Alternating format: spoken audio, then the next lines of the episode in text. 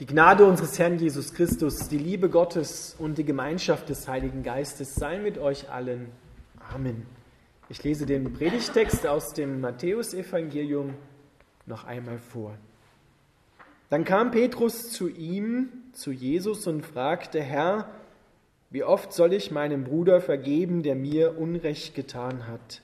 Siebenmal? Nein, antwortete Jesus, siebzigmal siebenmal. Deshalb kann man das Himmelreich mit einem König vergleichen, der beschlossen hatte, mit seinen Bediensteten, die ihm Geld schuldeten, die ihm Geld geliehen hatten, abzurechnen. Unter ihnen war auch einer, der ihm sehr viel Geld schuldete. Da er nicht bezahlen konnte, befahl der König das folgende. Er, seine Frau, seine Kinder und alles, was er besaß, sollten verkauft werden, um damit seine Schuld zu begleichen. Doch der Mann fiel vor ihm nieder und bat ihn, Herr, hab doch Geduld mit mir, ich werde auch alles bezahlen. Da hatte der König Mitleid mit ihm, ließ ihn frei und er ließ ihm seine Schulden. Doch sobald der Mann frei war, ging er zu einem anderen Diener, der ihm eine kleine Summe schuldete, packte ihn am Kragen und verlangte, dass er auf der Stelle alles bezahlen sollte. Der Diener fiel vor ihm nieder und bat ihn um einen kurzen Aufschub. Hab doch Geduld mit mir, ich werde auch alles bezahlen. Doch der Mann war nicht bereit zu warten. Er ließ ihn verhaften und einsperren, solange bis dieser seine ganze Schuld bezahlt hätte. Als die anderen Diener das sahen, waren sie empört. Sie gingen zum König und erzählten ihm, was vorgefallen war. Da ließ der König den Mann rufen, dem er zuvor seine Schulden erlassen hatte, und sagte zu ihm, Du herzloser Diener, ich habe dir deine großen Schulden erlassen, weil du mich darum gebeten hast. Müsstest du dann nicht auch mit diesem Diener Mitleid haben, so wie ich Mitleid mit dir hatte? Der König war so zornig, dass er den Mann ins Gefängnis werfen ließ, bis er seine Schulden bis auf den letzten Cent bezahlt hatte. Genauso wird mein Vater im Himmel mit euch verfahren, wenn ihr euch weigert, euren Brüdern und Schwestern zu vergeben. Lieber himmlischer Vater, wir bitten dich, dass du uns segnest, dein Wort an uns segnest und uns erfüllst, damit wir das Leben aus deinem Wort haben. Amen.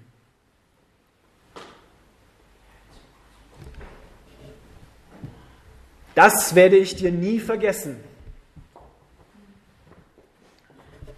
So denken wir oft, vielleicht mehrmals, sogar am Tag wenn uns ein anderer wehgetan hat.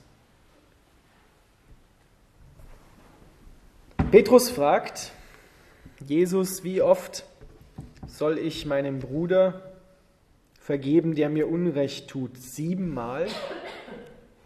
Das ist in unseren Augen schon eine gewaltige Leistung. Siebenmal vergeben. Und beim achten Mal? Dann schlagen wir zu. Jesus sagt, nein, 70 mal, siebenmal. Das heißt immer.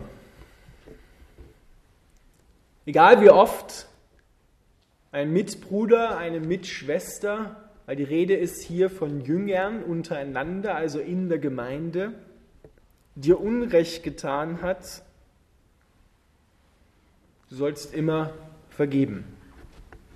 Egal wie oft das an einem Tag oder in einer Woche passiert, immer vergeben.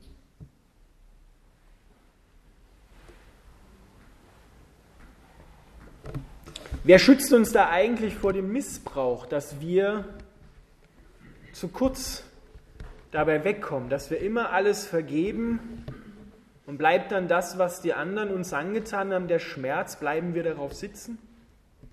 Das Gleichnis, was Jesus jetzt sagt, erzählt uns, dass Gott auf uns aufpasst, dass er uns schützt. Aber es erzählt noch viel mehr. Jesus beginnt damit, deshalb kann man das Himmelreich mit einem König vergleichen. Und als die Juden das gehört haben, wussten sie genau, wer dieser König ist. Gott, Immer wenn vom König und Himmelreich die Rede war, da wusste jeder, der das gehört hat, es geht jetzt um Gott. Aufpassen, Augen und Ohren auf. Es geht um einen König, der beschlossen hatte mit seinen Bediensteten, und da steht im Griechischen ein Wort, das meint einen hohen Beamten, also wir dürfen uns hier einen Fürst vorstellen, der vom König Geld geliehen hatte und die Summe, die uns dort im Urtext beschrieben wird, lässt sich mit heutiger Währung benennen, circa 100 Millionen Euro, die er dem König schuldete. Und er konnte nicht bezahlen und damals war es üblich, dass ein König das Recht hatte, auch Fürsten in die Leibeigenschaft zu geben und alles zu verkaufen, was er hatte, damit die Schuld ausgeglichen wird. Doch der Mann bittet den König um Vergebung. Und das Wort, was hier für Schuld steht, das meint nicht nur eine finanzielle Summe, sondern das meint auch eine moralische Schuld. Dasselbe Wort steht für moralische Schuld und finanzielle Schulden. Das dürfen wir immer jetzt, wenn von Schuld die Rede ist, auch mitdenken. Und der König hatte Mitleid mit diesem Fürst, mit diesem hohen Beamten. Und da steht ein Wort im Griechischen, das lesen wir immer, wenn Jesus Mitleid hat mit Menschen, denen er begegnet, und zwar es fuhr ihm durch die Eingeweide. Es drehte ihm das Innerste um. So sehr war Jesus bewegt, als er die Not der Menschen sah. Und er ist auch heute noch so bewegt, dass es ihm die Eingeweide umdreht, wenn er die Not deines Lebens sieht. Da hatte der König Mitleid mit ihm und er ließ ihm alle seine Schulden. Was Jesus hier deutlich macht, es ist überhaupt die Lage des Menschen vor Gott. Das ist unsere Lage, die er hier in diesem Gleichnis verdeutlicht. Wir haben bei Gott eine unüberschaubare, unendlich große Schuld, die wir nicht bezahlen können. Was ist diese Schuld? Diese Schuld ist eine Zielverfehlung. Das Ziel des Menschen, den Gott gemacht hat, war und ist ein Leben mit Gott, aufeinander ausgerichtet sein, eine Liebesbeziehung zu Gott. Und der Mensch hat gesagt, Gott, ich brauche dich nicht. Ich weiß selber, was gut und richtig ist für mein Leben. Ich weiß selber, was falsch ist und was mir gut tut und was anderen gut tut und was nicht. Wir brauchen im Allgemeinen gesprochen nur die Medien anschauen, die tagtäglich uns mit schlechten Meldungen bombardieren, kann man schon sagen, in aller Welt. Dort sehen wir, wie gut der Mensch weiß, was richtig und was falsch ist. Da sehen wir und hören wir, dass der Mensch es nicht weiß, was richtig und was falsch ist, was zum Leben dient und was nicht. Und wir können es herunterbrechen auf unsere Situation, jeder ganz persönlich. Da wissen wir auch oft nicht, was richtig und falsch ist, was gut ist und was böse ist. Und dahinter steckt eigentlich dieses fehlende Ziel, dass wir ausgerichtet sind auf das Ziel, auf Gott, ein Leben mit Gott. Da geht es gar nicht um eine einzelne Tat oder um eine einzelne Schuld, dass ich mal gelogen habe oder andere Dinge getan haben, die wir vor allem so in den zehn Geboten finden, sondern es geht um eine grundsätzliche Herzenseinstellung. Wo schaue ich hin in meinem Leben? Was habe ich für ein Ziel vor Augen? Denn ich werde das, was ich anschaue. In das verwandle ich mich. Deswegen sagt das Wort Gottes, sagt Jesus immer wieder, schaut mich an, damit ihr das Leben habt. Richtet euren Sinn auf mich aus. Ein negatives Beispiel wäre, wenn ein Mensch seine Sorgen versucht, im Alkohol zu ertrinken, zu ersäufen, dann wird er selber sprichwörtlich zur Flasche, in dem der Alkohol sich wiederfindet. Nur, dass diese Flasche den Alkohol auch aufnimmt und es ihm schadet, im Gegensatz zur Glasflasche. Ein Mensch wird das, was er anschaut. Wenn ich Gutes anschaue, dann werde ich Gutes in mir drin haben. Wenn ich Schlechtes anschaue, dann wird es mir dementsprechend auch gehen. Das ist dieses Gesetz, was Jesus beschreibt von Saat und Ernte. Das, was ich sähe, das werde ich ernten und die Ernte ist bekanntlich immer größer als das, was ich ausgesät habe.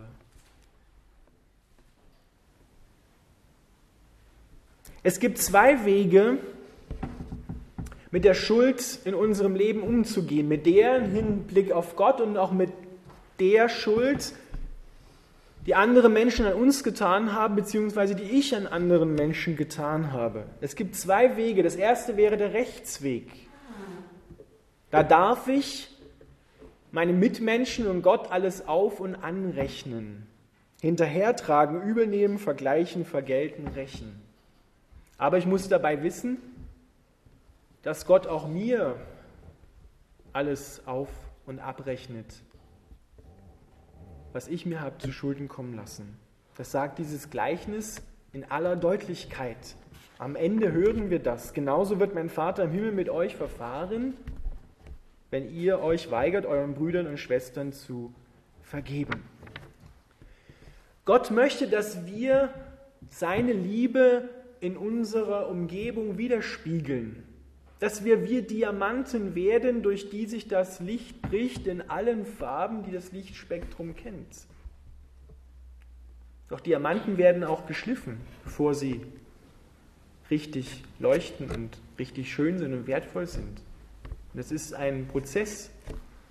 Und dazu gehört auch, durch Schwierigkeiten hindurchgehen und meinen Mitmenschen zu vergeben. So wie Gott mir, so auch dir. Aber wir machen es oft genauso wie dieser Fürst in dem Gleichnis. Zwar Gott mir, so wie Gott, aber ich andere nicht so wie Gott.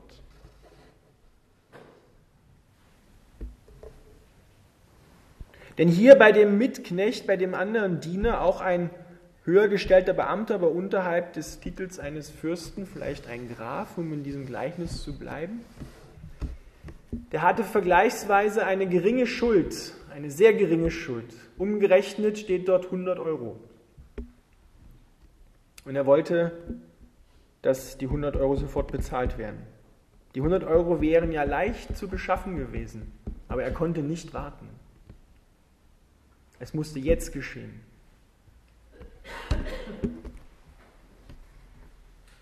Der zweite Weg, wie wir mit Schuld umgehen können, ist der Weg, auf den Jesus uns einlädt. Der Weg der Vergebung.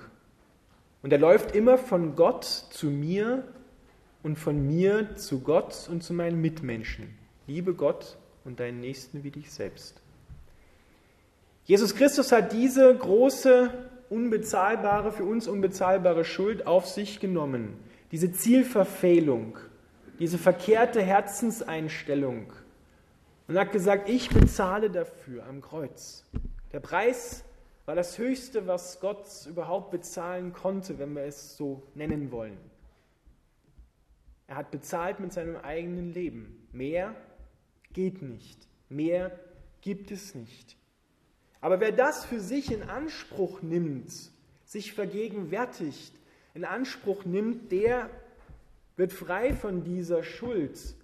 Und die Schuldvergebung ist ja nur der Anfang zu einer innigen Liebesbeziehung mit Gott. Viele Menschen gehen sogar, wenn sie überhaupt den Schritt machen, anderen und sich selber vergeben zu lassen, nur bis zur Schuldvergebung. Und Gott sagt, mal schade, ich hätte dir noch so viel zu geben. Ich will dich noch viel mehr segnen. Das ist doch erst der Anfang, damit du wieder ausgerichtet bist auf Gott, damit die Beziehung wiederhergestellt ist. Und in dieser ewigen Liebesbeziehung kommt noch viel mehr. Das ist so wie in einer Ehe, wenn man sich das Ja-Wort sagt, dann beginnt es ja erst. Dann ist man ja nicht schon fertig, sondern da kommt noch so viel Schönes und es wird immer schöner. Ich habe heute in Unterschützen ein diamantenes Hochzeitspaar gehabt. Eine große Seltenheit in unserer Zeit, dass Menschen 60 Jahre lang beieinander bleiben. Und die beiden, das sind wirklich Diamanten, die durch sehr schwierige Zeiten auch gegangen sind. die Krieg mitgemacht haben, Verlust mitgemacht haben. Aber sie spiegeln Gott wieder. Bei aller Unperfektheit. Niemand ist perfekt. Aber sie spiegeln Gott wieder und werden immer noch geschliffen. Und sie sind zum Segen geworden für ihre Familie und weit darüber hinaus. Das ist der Gnadenweg. Auf den lädt dich Jesus ein, dass du frei wirst von dieser verkehrten Richtung, auf der du vielleicht jetzt unterwegs bist, hin wieder zum wahren Ziel, in eine Liebesbeziehung, die auf Gott zielt und damit auch auf deine Mitmenschen. Denn Gott geht es immer darum, weiterzugeben, was man selber empfangen hat. Unvergebenheit, unvergebene Schuld frisst sich in die Seele hinein und hinterlässt mehr oder wenig große Löcher, die sich dann in Erkrankungen des Körpers oder der Seele, psychosomatische Erkrankungen wieder äußern. Ich habe schon öfters erlebt, dass Menschen in die Seelsorge kommen und klagen über seelische und körperliche Schmerzen. Und dann hat sich herausgestellt, dass eigentlich der Grund der Erkrankung unvergebene Schuld ist. Luther übersetzt in den letzten Versen unseres Predigtextes, da übergab der König den Diener den Folterknechten,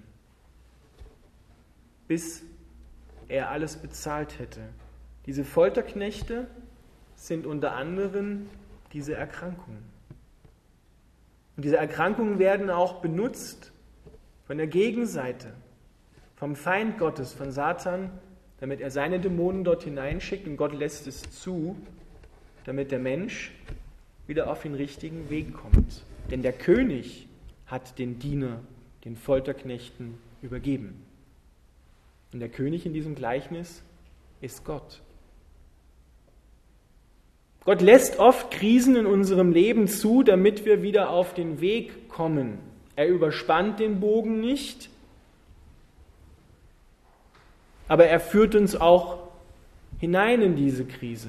Denn Jesus wurde in die Wüste vom Heiligen Geist geführt, um dort geprüft zu werden von Satan. Es war Gott, der ihn dort hineingebracht hat, nicht irgendein blindes Schicksal. Denn dort bewährt sich der Glaube, dort bewährt sich, was du hier theoretisch gehört hast in deinem Alltag.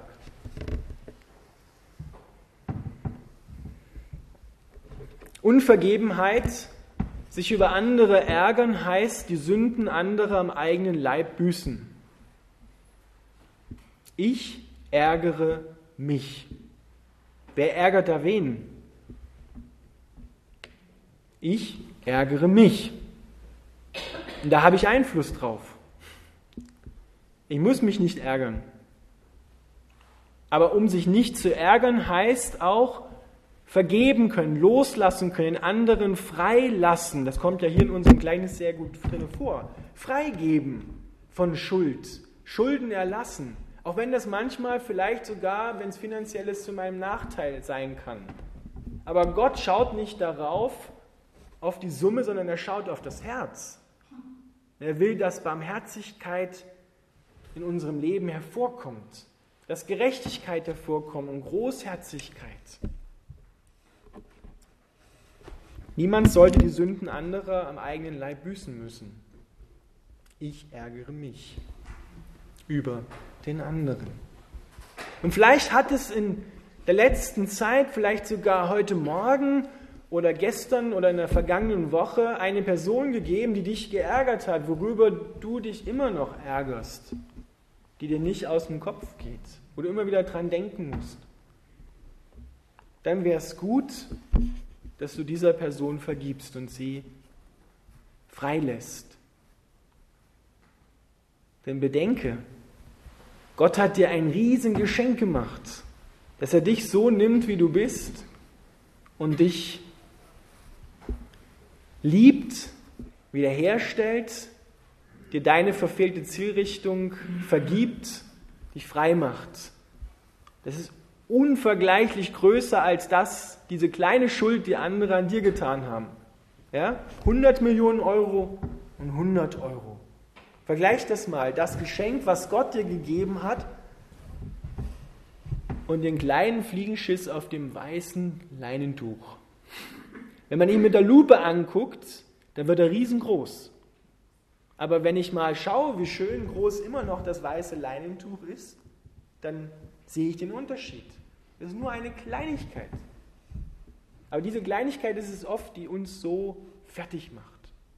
Aber lass doch nicht mehr zu, dass diese Kleinigkeit dich fertig macht.